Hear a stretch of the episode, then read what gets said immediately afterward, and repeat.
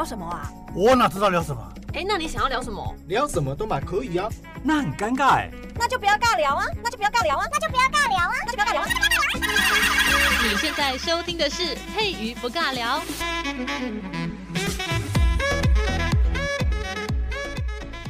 Hello，所有的听众好朋友，大家好，欢迎收听今天的节目，我是佩瑜。今天在节目当中呢，要带大家跨领域哦。之前都聊文学哦，今天的节目当中呢，跟大家分享一下我们嘉义市的交趾陶。为什么说嘉义市的交趾陶呢？大家还有印象吗？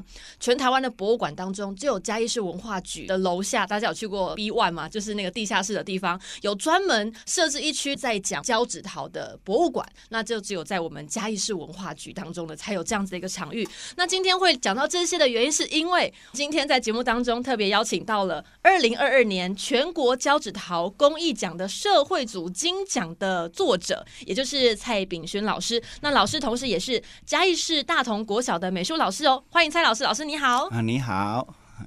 老师非常的客气，果然有艺术家的氛围哈。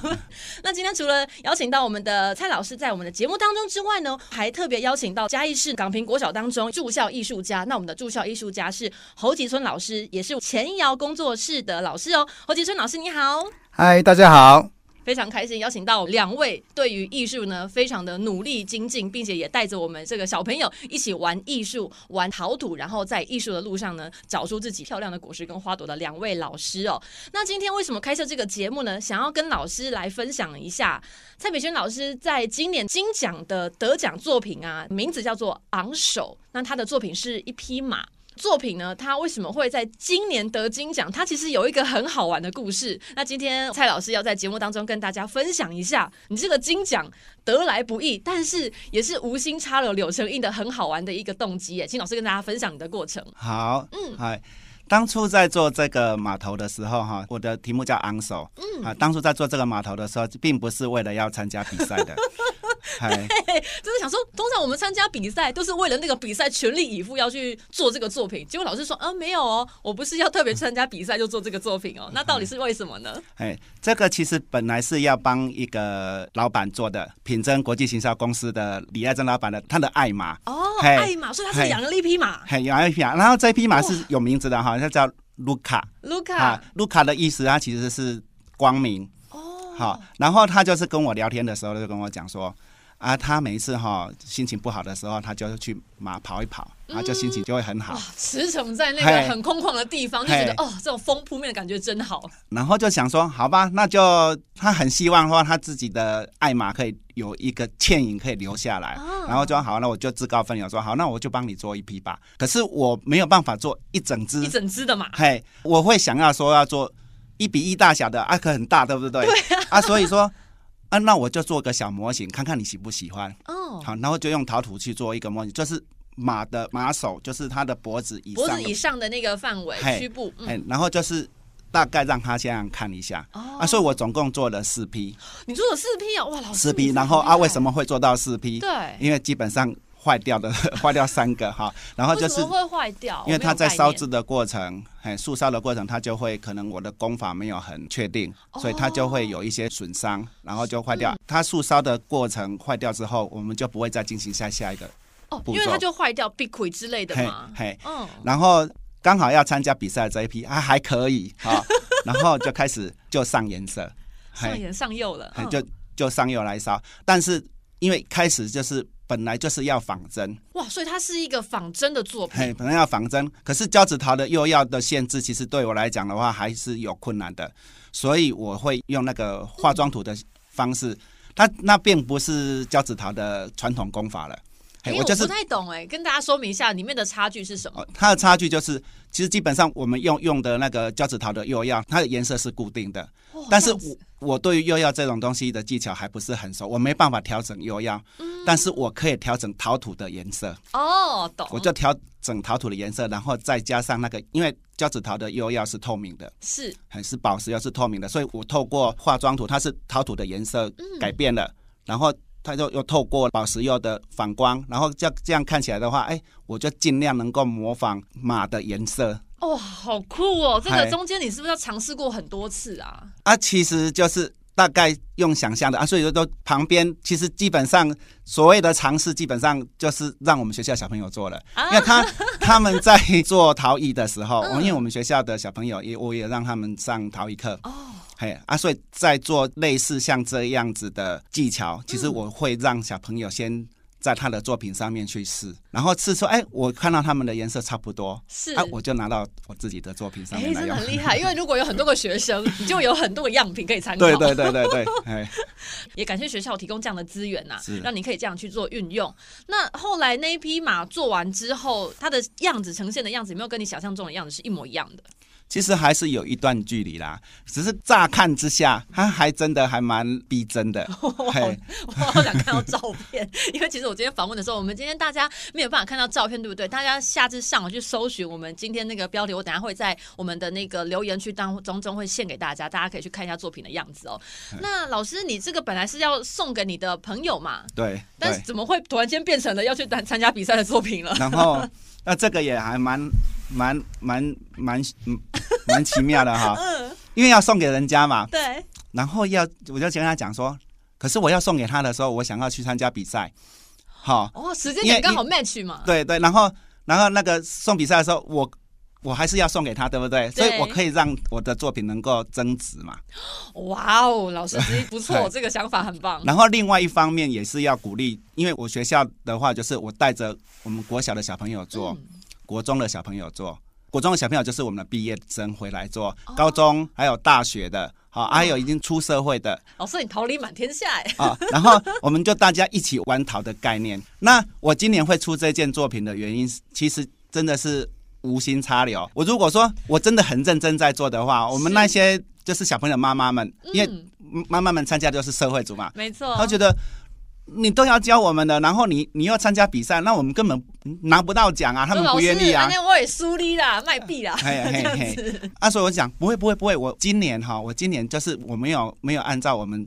交趾陶的规则去创作，对，我们要按照规则去创作。然后以往的比赛都是按照规则的，嗯，所以我就想，哦，就顺便送一送，然后赚一赚小奖金这样子。是，嘿，应该不会，应该不会拿大奖。我不会得奖，因为没有照着我们那个条条框框的限制去创作。对对，就殊不知，对对，发生了什么事情，就不小心就得了金奖。哎，我觉得很特别，他得了金奖，评审有没有对你这个作品就是产生一些不同的看法？哦。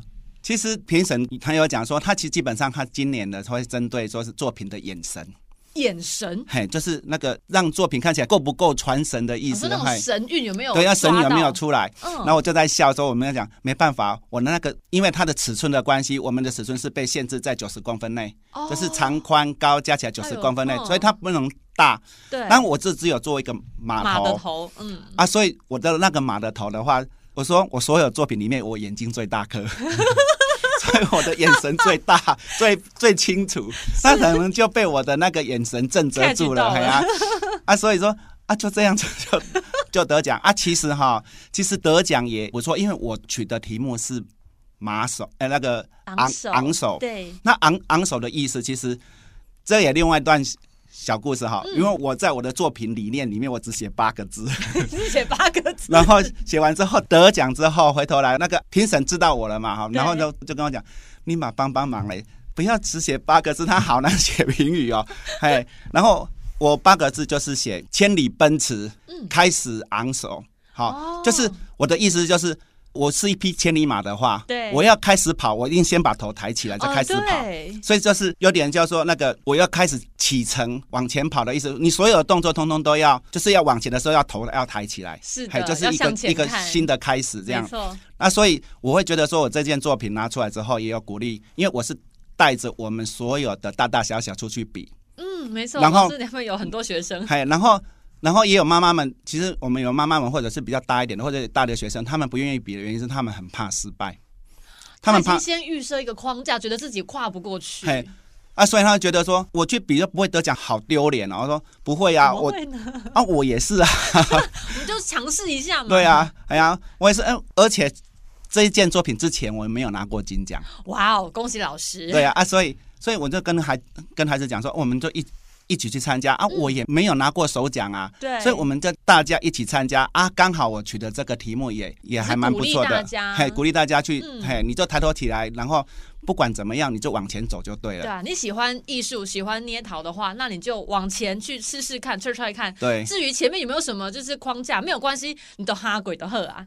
如果有跨过没关系啊，没有跨过的话，下一次嘛，又不是只有今年能比，明年还能比啊。对对啊，每一年出来的作品，其实每一年都有每年的成熟度。我们、嗯、我们我们学校的小朋友，你说那个从大学来参加的，其实他从国小二年级、三年级就开始做了，然后做到做了十几年，而且他算是业余的嘛，他也没有在做这个东西去说。哎，我们去，哎呀、啊嗯，他，然后所以他只有每一年的寒暑假回来学校做一做，然后就去参加比赛。那我会觉得说，他们也累积了一定的功力。对，我觉得这个就是老师，因为有在带啦。老师，你本身在台北工作的时候做的那些陶艺，应该是属于生活陶的部分。嗯、呃，跟我们的听众来讲一下，生活陶就是跟生活上有关系的，跟艺术可能不太一样。譬如说，我们的锅碗瓢盆，但是如果有陶艺做的锅碗瓢盆，它会比较有点接触艺术，但是它的实用性一定要把持住，不是说就是踩底下喝垮，然后送礼，不是那种东西。这个叫生活陶，这比较简单的跟我们的听众朋友来做分享啦。那老师，你从生活陶转换。到我们现在大家比较概念到的胶纸陶这种艺术创作中间有没有什么过程是哎，你怎么想要这样哈鬼不一样的领域？哦，这个也蛮有趣的。其实生活陶就是做碗、杯子，或者是一些平常在吃饭用的，或者是餐饮用的盘子。是，其实基本上类似像这样子的东西，它要有一定的功力。做起来的盘子或杯子才会好用。可是这样子的东西，其实在学校来带的话，其实基本上小朋友没有那么多时间跟耐心去做这一些。更何况他平常就是。哦，随时随地就可以拿得到了，我干嘛还要自己做？也是，小朋友很懒啊，我袜都冰压都喝啊。可是他们对于类似像公仔或者是一些卡通人物这些东西，他其实他们喜好程度会比较高，所以就反而让我转成说，我们就是做一些立体造型的创作，会比较偏向雕塑。而且在我们学校美术班的孩子来讲，雕塑其实也是需要的技巧。那就干脆，因为他会基本上是可以包容这一些雕塑的东西技巧里面的啊，所以我就直接就带那个公仔的创作。哦，小朋友他们现在看电影啊，还是看那些卡通动漫啊，就很喜欢把那些动漫的人物把它变成公仔的样子。是，而且他会觉得我做出了一个属于我自己创作的一个他喜欢的那个小角色。是，这个过程其实我们碰到了比较严重的问题，就是小朋友小朋友就是比较眼高手低。什什么意思啊？他们看到的东西不一定做得出来哦。例如说，我想要做什么《鬼灭之刃》里面哪一个角色？嘿嘿，可是做不出来。他们越小的小朋友，像低年级小朋友，他们都很高兴，好像反正不像没关系，他们会做的很高兴。可是会发现到了中高年级开始，他们越来越不喜欢做，原因是因为越来越不像。他们对于像这件事情很在意，好执着哦！就我一定要做的跟那个，就是说皮卡丘真的一定要有闪电的样，那个尾巴的样子，就一定要做出来。包括他们的，如果说自由创作的话，他们要做自己的作品，他们也会被外面房间的这些作品给影响，所以他们没有办法自己去构筑一个新的东西。是。是这样子好，好好好奇怪，为什么现在学不对啊？学生应该要是很有天马行空的想象力，他们是被什么制约住了吗？其实他们的漂亮跟不漂亮，其实它的定义其实被外面社会这些所有的大众价值观，嘿，他已经都被固化了啊，嘿，他们已经被限制在那边。嗯，所以我在学校常常就在跟孩子讲，这个东西是别人做出来的，你在模仿他的话，其实基本上它是一种抄袭的。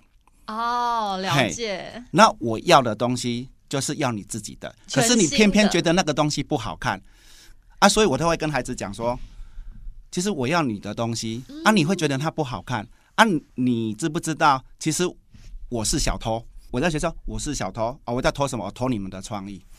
哦，所以其实孩子们在制作陶艺的过程当中，它也是一个自我认同的过程。对啊，我就跟他们讲说，我为什么是小偷？其实你们有很棒的创意，可是你们觉得它很丑，可是我看到了，我知道了，那变成我的了。啊！可是你变成我的，你你你不知道，你摒弃他，但其实它很好，你你是丢掉的，所以我会跟他讲说，老师会很诚恳的告诉你这个很不错，可是希望你能够继续下去。嗯，嘿，啊，不然的话，你的东西会被我拖走。小朋友，其实老师你用激将法，他们就会觉得，嗯，那我要认同一下我自己创作的东西是好的。是啊，所以我们去比赛的时候，哎，我们就可以互相评论了。哦，对，哎呀，我就这样拿拿了，哎，你看啊，人家认同我的啊，我我这次拿金奖啊，对不对？人家评审认同我啊，是，哎呀，啊，所以不要太在意你做出来的东西有没有好不好看？因为所谓的好不好看，其实基本上你自己还不够清楚。嗯，嘿，其实每一个孩子的东西都很有独特性。特性。嘿，他没有办法掌握他的独特性，他以为这样子不好，因为他已经被外面太多的一些框架给限制住他的想象力了。对对，啊，我们现在就变成要导正啊，其实导正最好的方法就是让他得奖，他要努力去创作，嘿，努力去找到认同感。对，然后在我们在学校的话，其实我会发现到，其实要得奖并不难。我第一个动作就是你要愿意，你要愿意做，让他很清楚知道老师会帮忙你。在第三个，你要花时间，哎，这个很重要，这是最重要的一点。你要花时，你嗯，那个他们呢常常会认为说啊，我要不要等着说我很有创意哦？你说的我我一定要个灵感，我要等那个灵感来我才要做，那个那个灵感永远不会来。然后这个这个另外我又要讲说，你的所谓的灵感。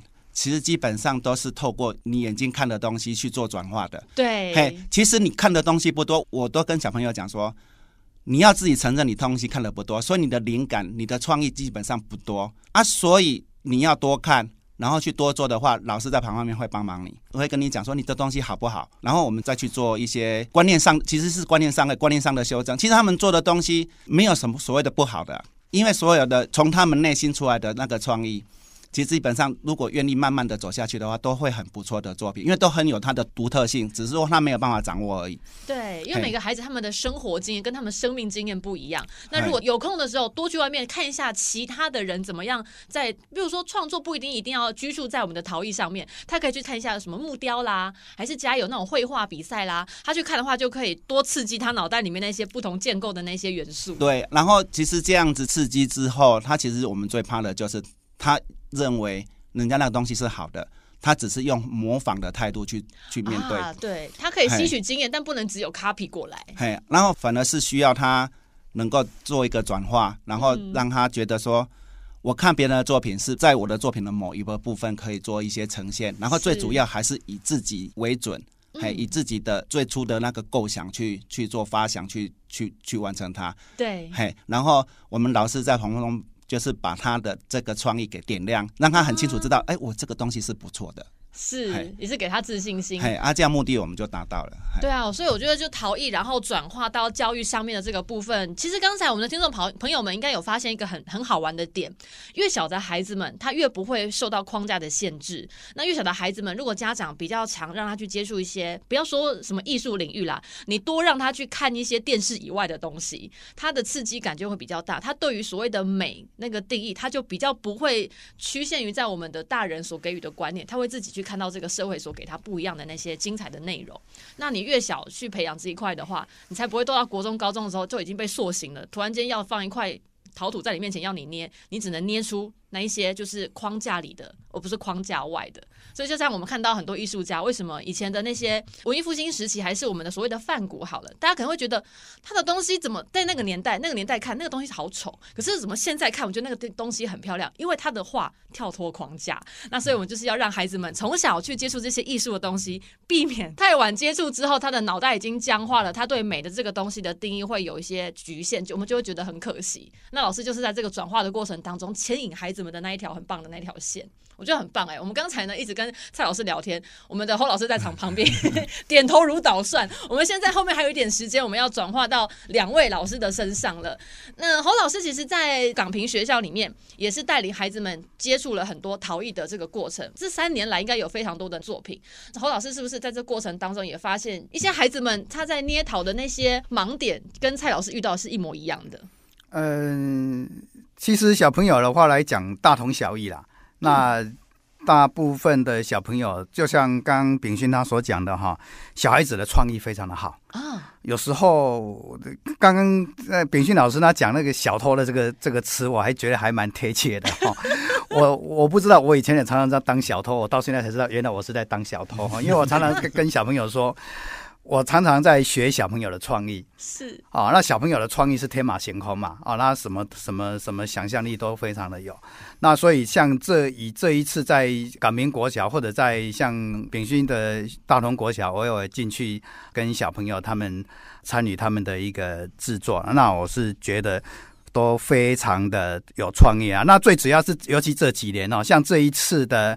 公益奖哈，他为什么会得金奖的这个部分，有时候我们在医师这几个医师他们也都会讨论啊。像我们就有注意到哈，这几届这几届的金奖得主，大部分都是以创新为主。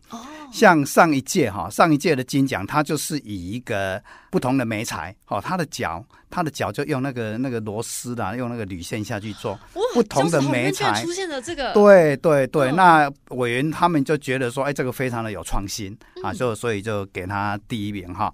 那像这一次的炳勋他的昂首哈，他除了在创意上面哈，他在呃，尤其是突破了胶纸陶的一个。传统，我们所讲的胶纸陶，它就是陶土嘛，对，它就是宝石釉嘛。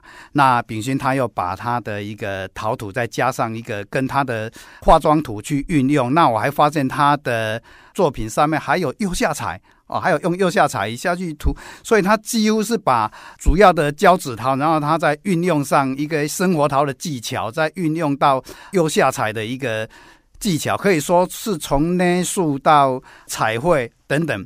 他把它融为一个胶子陶的一个比较创新的精神，所以这一个他会得金奖，我想他是没有问题的啦哈。尤其是这一次的参赛作品有两三个是艺师，非常有名的艺师，他们在呃胶子陶界算是非常的有名，他们也都在做庙，也都做的非常的漂亮。嗯，他们在这一次的参赛，他们的都做的非常的漂亮，他们他们就属于比较传统。好，那所以这一次。刚好，呃，这一次的评评审的委员我有认识哈，我们在 呃跟一些委员在聊天的过程当中，他就说，哎，这一次他秉勋的呃作品是跳脱传统，嗯，还跳脱传统，所以这一次如果秉勋没有参赛的话，当然就是第一名一定就是那有两三位医师嘛，他们做的都非常的好，嗯，所以这一次可以说明说，其实我们教子的还是往后还是需要一些创新呐、啊，一直创新，这是大概这是我的看法。是，谢谢侯老师，因为侯老师本身呢，在这个陶艺界呢，也是非常的就是桃李满天下，并且是是艺师啦。那我们的这个蔡炳勋老师呢，是从我们的生活陶转换到我们的这个艺术陶当中呢，带领我们孩子们接触不一样的这个面向。那也非常感谢侯老师刚才呢，跟大家说明每一项比赛当中啊，我们以前都很追求。完美的传统的那种，就是你一定要全部都照以前的那个规则来。但是我们现在觉得艺术它其实是可以跨领域的，它用不同的媒材，然后去融合成我们还是一样的那个作品。但是你会发现，不同的媒材它加上去之后，它会出现它的亮点。那这个也是我们在艺术界当中的一种另外的新的突破。那我们希望呢，我们今天听众好朋友当中呢，我们可以去想象一下，你在做任何事情的时候，你是不是很追求传统的那一位？那追求传统并没有不好，但是传统要如如何去接下其他的领域融合在一起？这个也是在我们的教育当中，现在的这个教育者希望可以融合给我们的孩子们，不是只有学数学，数学它是不是可以结合生活？那才是应用的数学。不然很多孩子们说，为什么要学三角函数？如果你没有学三角函数数的话，其实建筑是盖不起来的，它还是有一一定要在。但是要怎么盖出一栋大楼呢？它是不是还要有什么钢筋混凝土？那些又是不同的领域在里面。所以我们在教育的方面，不管是在艺术方面，还是在我们的生活应用上面，不同的领一定。要互相结合，才能建构一个更好的一个社会。我们想要去呈现的那个样子。那我们今天怎么突然间收尾这么硬？我们今天本来在讲陶艺也好，最后面一点点的时间呢，我们先请蔡老师有没有给一些话给我们还没有接触过陶艺的孩子们，或者是害怕接触陶艺的孩子们，给他们一点想象力，一点鼓励的话。哦，其实我在跟我们学校的小朋友讲哈，只是不要怕你自己的东西太丑，只是越丑越好。对啊。我常常讲说，你越丑，你说把它放着，其实十年、二十年之后，你就看你的作品，我的作品怎么会那么可爱？对啊，啊，其实那个就是你的，你最原始的那个、那个、那个创意的点，就是那个东西要保留。嘿，其实我我们房间有太多东西，其实基本上。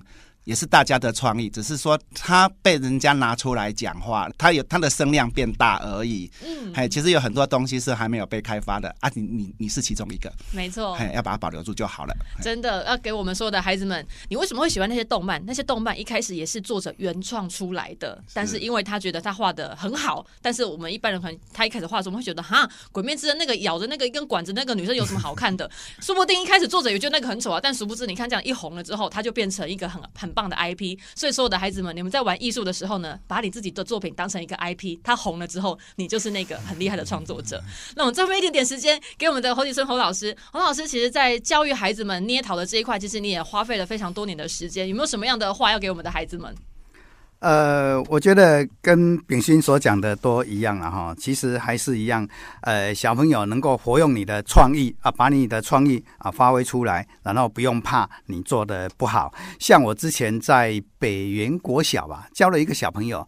那因为小朋友他们都会做一些卡通的，像你刚刚讲的那个鬼灭之刃啊，怎么做了那一个那个咬的那一个，然后我我我竟然问他说：“哎，你做这个是什么？我没看过。”哎，老师你怎么连这个都没看过啊？后来我才发现，我们真的退伍了，我们真的要学习小朋友，他要有一些创意，然后要多多的跟呃外界接触啊、呃，不限于卡通了。好像我想我以后也要多多来看卡通，看我们的作品，看我的作品会不会更有创意啊？这是我的说明啊，就是说。我们还是希望再多一点创意啊，不用局限在传统上。嗯，这是我我认为是这个样子了啊。是，那我们今天的结尾呢？感谢蔡老师跟侯老师给我们今天所有的听众好朋友呢那么多的这个想法跟一些构思。再来要过寒假了，寒假呢其实是一个很长的时间，让我们的孩子们可以有更多时间去接触外面的一些新的刺激。那我们今天在节目中呢，再次感谢蔡秉勋老师，再次感谢侯吉春老师，谢谢大家，谢谢，谢谢，好，谢谢，一起跟节目说拜拜，拜拜，拜拜。